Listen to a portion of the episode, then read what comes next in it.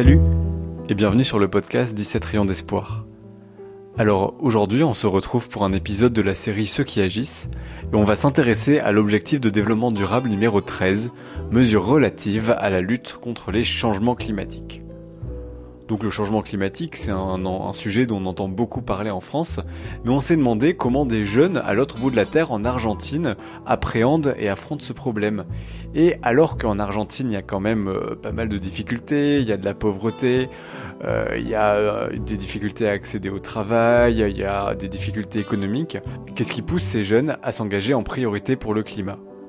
Donc pour cela, on a rencontré l'association Rovenes pour el Clima Tucumán en Argentine. Bonne écoute.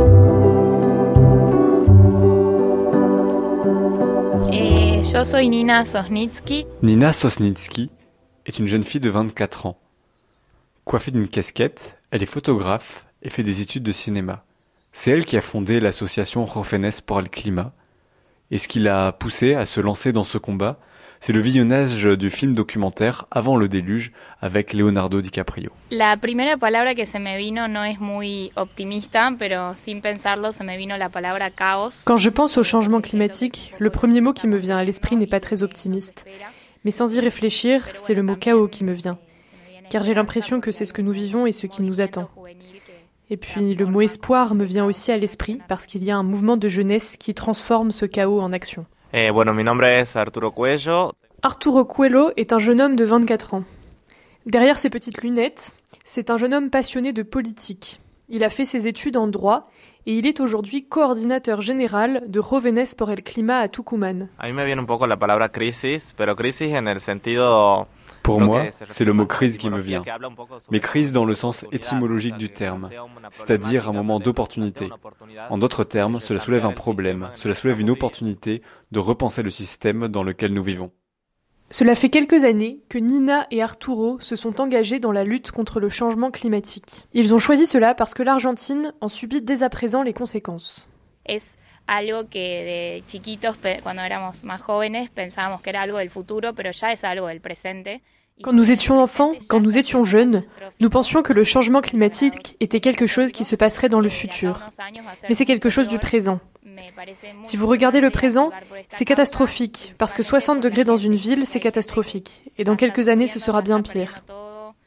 Je pense qu'il est très important de s'activer pour cette cause, principalement pour les gens, parce qu'il y a des gens qui souffrent, qui sont en train de tout perdre. Tucumán est l'une des provinces où le taux de pauvreté est le plus élevé dans la région du nord-ouest. Ici, il y a des vagues de chaleur, des inondations, beaucoup de sécheresse. Et il y a des endroits où les gens n'ont pas accès à l'eau potable, par exemple. Il me semble donc très important qu'en tant que jeunes, nous puissions exiger du gouvernement qu'il élabore et mette en œuvre des politiques d'adaptation et d'atténuation du changement climatique. Car le changement climatique est quelque chose qui est en train de se produire.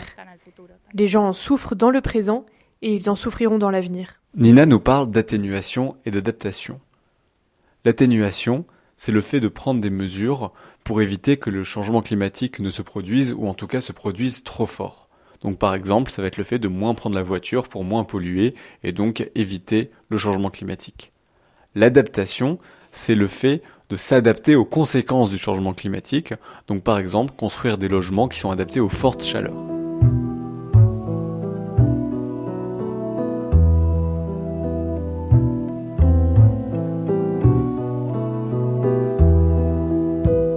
Pour Arturo et Nina, les actions individuelles, comme réduire sa consommation de viande, moins utiliser la voiture ou utiliser des vêtements d'occasion sont importantes. Mais l'essentiel se joue au niveau collectif. Hay que trabajar desde lo colectivo y desde lo individual. Desde lo individual, desde cuestionarnos los hábitos de consumo, de entender cómo podemos llevar una vida. Una vida. Nous devons faire des efforts à la fois au niveau individuel et au niveau collectif. Au niveau individuel, en remettant en question nos habitudes de consommation, en comprenant comment nous pouvons mener une vie plus durable mais aussi en mettant les questions environnementales à l'ordre du jour, au niveau du quartier, du quotidien, du mètre carré comme nous le disons parfois autour de nous. Mais sur quoi devons-nous mettre l'accent? Nous, Jóvenes pour le climat, on est dans le collectif. Nous cherchons, en tant qu'association, à ce que les personnes que nous allons voir agissent. Au niveau local, nous réclamons auprès de notre gouverneur et de nos municipalités la prise de mesures d'adaptation et d'atténuation du changement climatique. Mais au niveau individuel, plutôt que de demander aux voisins de changer ses habitudes de consommation, nous considérons que nous pouvons faire beaucoup plus au niveau collectif. L'association de Nina et Arturo est engagée en politique. Dans leurs actions, ils mènent peu de sensibilisation parce qu'il y en a déjà qui sont faites à Tucumán. Mais ils vont plutôt aller voir les politiques, les législateurs ou ceux qui prennent des décisions pour qu'ils prennent en compte le climat dans leurs décisions. Eh, eh, nous ne sommes pas partisans. Donc en tant que mouvement, nous ne brandissons pas de bannière politique. Au niveau individuel, peut-être qu'il y a des personnes qui ont des affinités avec un parti, mais nous ne le rendons pas public parce que notre rôle est précisément de nous articuler avec les gouvernements au pouvoir, pour rendre l'agenda politique plus vert, avec plus de plans d'adaptation et d'atténuation. Par exemple, lors des dernières élections dans la province de Tucumán, ils ont interviewé de nombreux candidats pour comprendre leur vision politique et qu'est-ce que ces candidats comptaient faire sur le plan environnemental. Un placer tenerte aquí. Muchísimas gracias, gracias por la invitación. La candidata por el Frente de Izquierda, Miriam Bregman, sostuvo. El sistema capitalista está destruyendo el planeta. En 347 cargos para hacer... Quizá en, en hechos concretos y en estructuras lo más, lo más exitoso. Esto se debe a que el actual sistema de acople le permite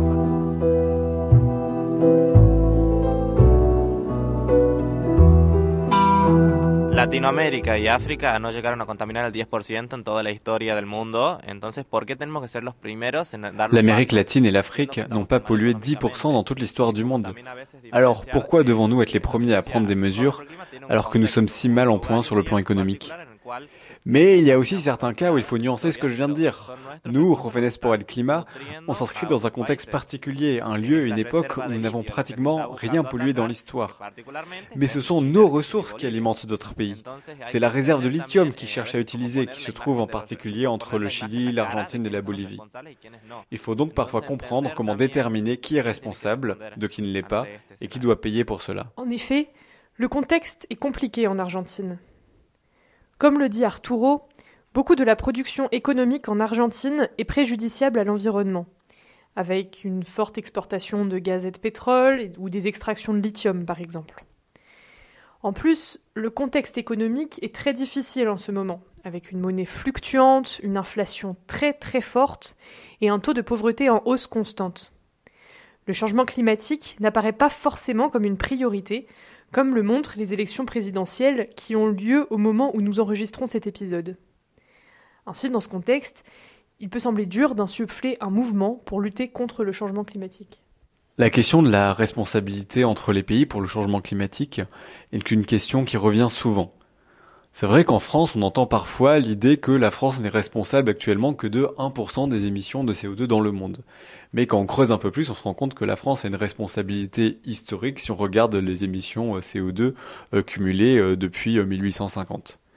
Et c'est donc très intéressant d'entendre le point de vue de Arturo, argentin, qui lui nous dit que l'Argentine a une responsabilité historique assez faible et que des fois il se demande pourquoi ce serait l'Argentine qui devrait commencer à prendre le plus de mesures alors qu'ils sont déjà dans de grandes difficultés économiques.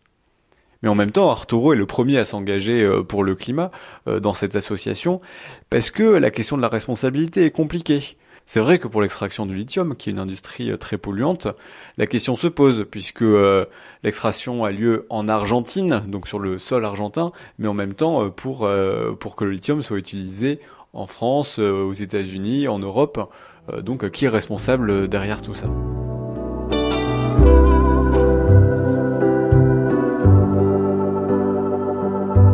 Se demandait au début de cet épisode pourquoi euh, ces jeunes s'engageaient pour le changement climatique.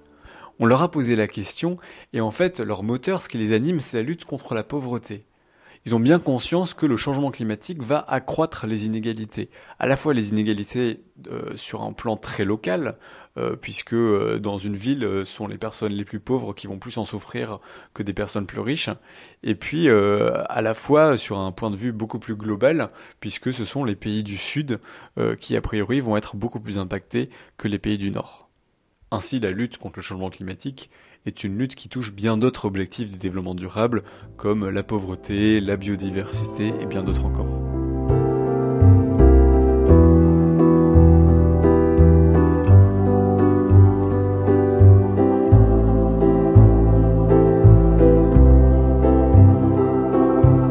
C'est la fin de cet épisode.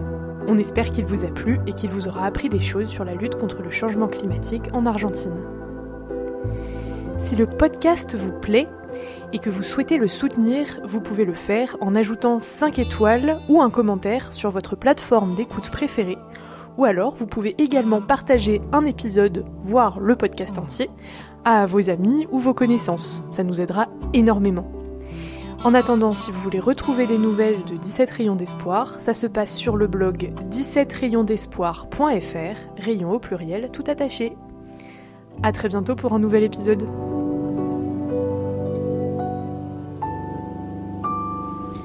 Yo eh, pienso que mm, Je pense que nous faisons partie d'une génération qui a ouvert la porte à de nombreuses remises en question et que les générations qui nous suivent, qui ont moins de 24 ans, apportent de nombreux outils pour pouvoir transformer la société et continuer à se remettre en question. Je sais qu'on leur a ouvert la voie pour apporter des changements plus concrets. Et je veux leur dire qu'elles ne doivent pas abandonner parce qu'elles ont le soutien de notre génération et que nous devons continuer à nous battre pour créer de nouveaux chemins, apporter des changements concrets et ne pas baisser les bras.